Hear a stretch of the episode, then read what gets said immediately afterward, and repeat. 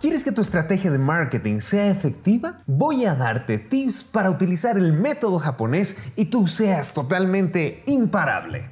Soy Wilmar Velázquez, estás en el podcast donde tú vas a poder aprender de neuromarketing, lenguaje corporal, emprendimiento y innovación. Japón hace mucho tiempo ha sido uno de los pilares de tecnología.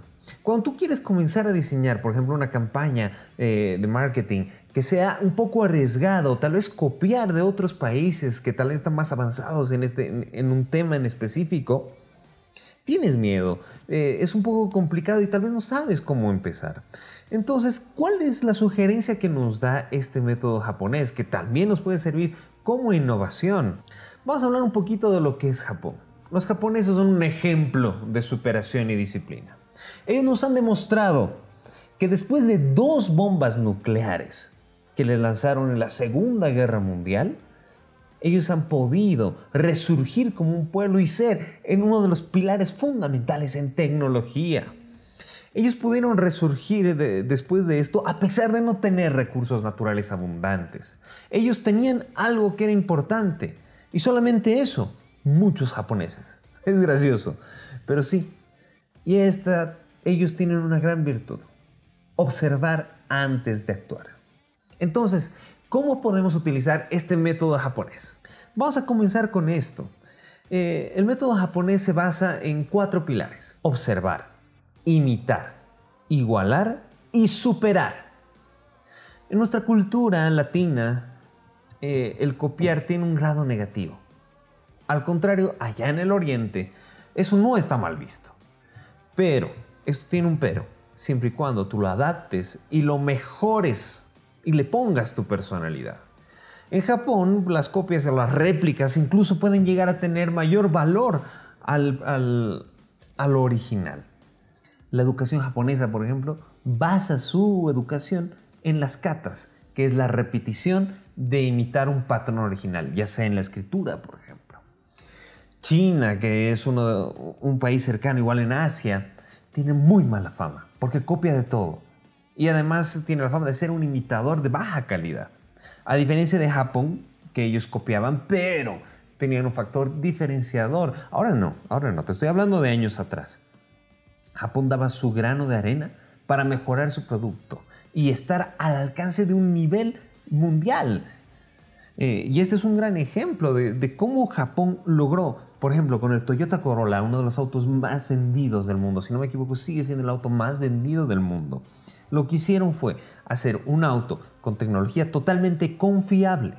La diferencia, por ejemplo, de los alemanes, los autos BMW o Mercedes, tienen la cualidad de ser la más alta tecnología. Los japoneses tienen la, cualidad de ser la tecnología más confiable. Ahí nota la diferencia. Pero ¿qué es lo que hicieron ellos? Eh, agarraron y mejoraron los productos que ya existían en el, otro lado, en el, occidente. Y China tuvo un pesar porque fue un, poco más complejo. Eh, pasó la etapa de adaptar y ahora China, después de haber copiado, haber hecho productos de muy baja calidad, es un nuevo monstruo que se está comiendo el mercado totalmente global. Y ahora tienen ciudades poderosas como Hong Kong o Beijing, que son actualmente una de las ciudades más innovadoras del mundo y puntales, los mejores en economía mundial. Y todo lo hicieron a partir de las bases de, de la cultura oriental. Pero no confundamos algo. Imitar con copiar algo no es lo mismo. Hacer algo propio sí es robar. Es decir, que yo agarro tu, tu misma idea, me la hago igualita, eso sí es robar. Pero si tomo tu, tu ejemplo, entiende, tu ejemplo, eh, a partir de eso comienzo a ver las mejores técnicas para poder potenciar lo que tú estás haciendo, pero sin robarte la esencia y ponerme mi nombre, eso sí es distinto. Entonces, ¿cómo podemos aplicar esto en nuestro marketing? En el primer punto que es observa. Siempre van a existir los mejores en el rubro o de tu categoría si tú estás empezando. Esta es la mejor estrategia que puedes hacer. Observa sus movimientos desde que comenzaron entra a sus feeds de, Facebook, ve sus estrategias de hace muchos años, ve en YouTube sus publicidades y ve cómo ha ido evolucionando y qué es lo que ha llamado en común para ser exitosa, junto con la competencia que existe desde el primer puesto hasta los tres primeros. ¿Para qué es esto? Tú no creas de que ellos no han cometido errores. Por supuesto que lo han hecho. Y han ido evolucionando y puliendo y para ser lo que son el día de hoy. ¿Qué es lo que tú vas a hacer con esto al observar?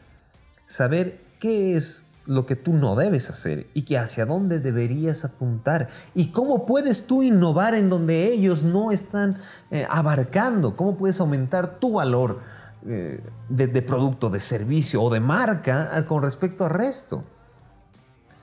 Por ejemplo, un ejemplo muy común, pedidos ya. Es una aplicación de delivery donde busca eh, los mejores restaurantes que están cerca de, donde tú estás. Entonces, tú entras a la página de pedidos ya, te descargas lo de pedidos ya, y si tú quieres hacer un delivery o tal vez solamente una, tienda de, venta de tus productos de un restaurante o de productos que tengas orgánicos, entonces te puedes basar en este de pedidos ya. Ya, cuenta con más de 5 millones de descargas, entonces actualmente en, principios del 2019. Entonces agarras, primero ves el nombre. El nombre es simple, sencillo y te dice lo que ya, ya es.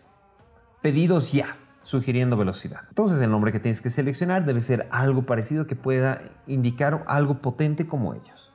El color de la aplicación, por ejemplo, es un rojo con, toques de blanco.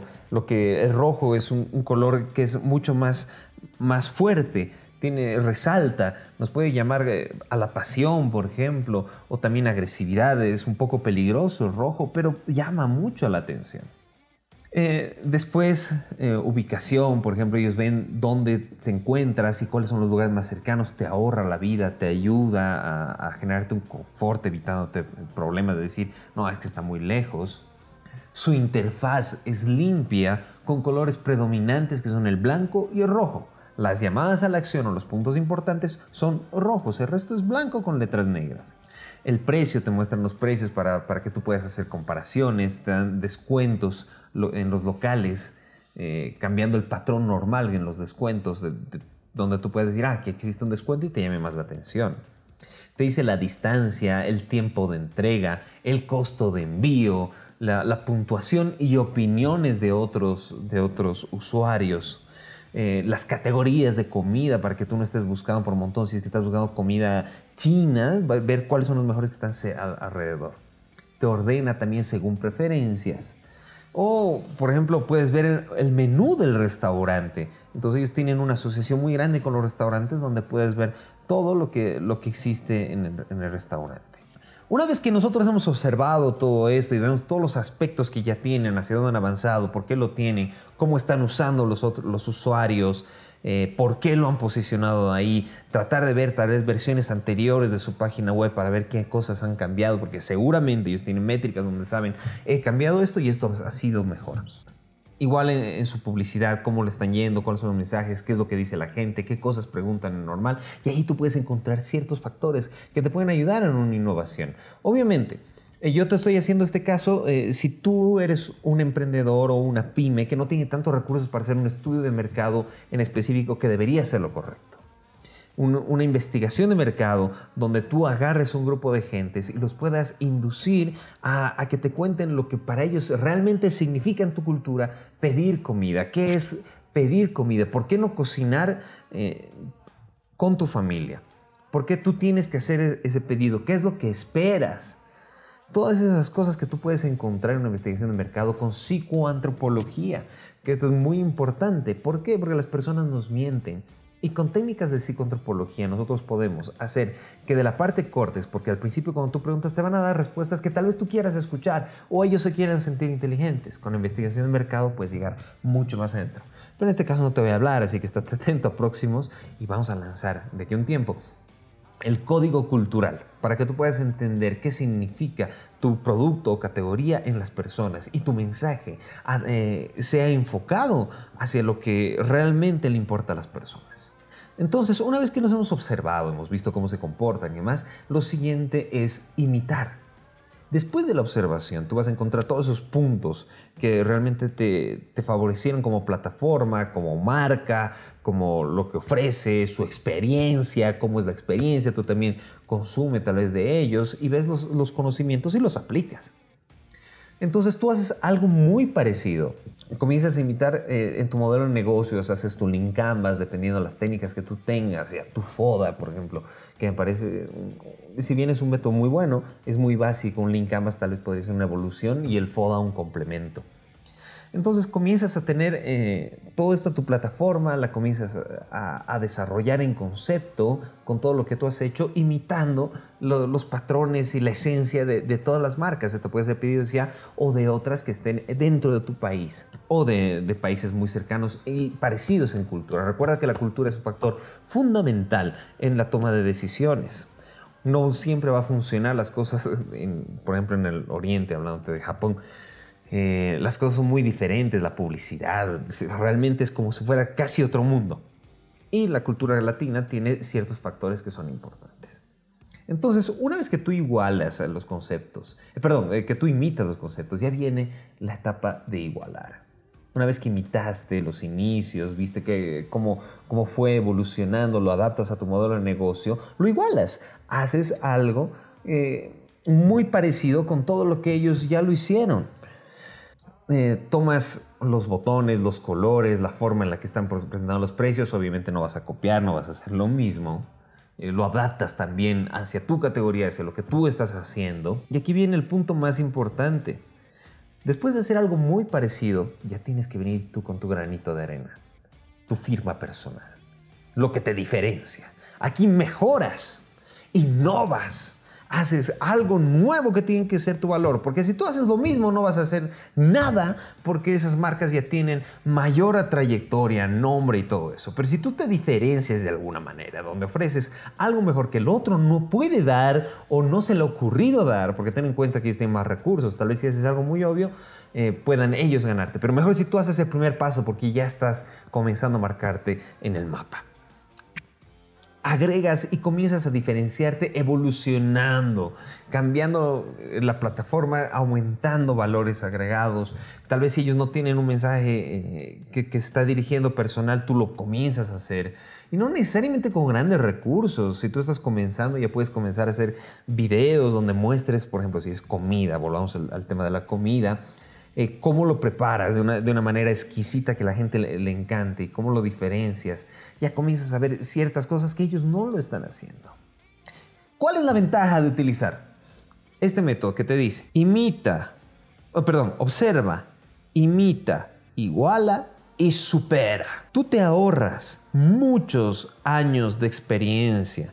Muchas veces como emprendedores o como, como gerentes eh, creemos que lo podemos saber todo pero si nosotros logramos entender, no, no solamente envidiar a la competencia y decir, ah, es que ellos venden porque esto, y, llegamos a adquirir de, la forma que más se pueda su experiencia, nos ahorramos muchos errores, muchos años, mucho dinero y podemos llegar a hacer mejores cosas. Y si ya lo asimilaste con todo esto, tienes todo para poder resaltar con tu valor agregado.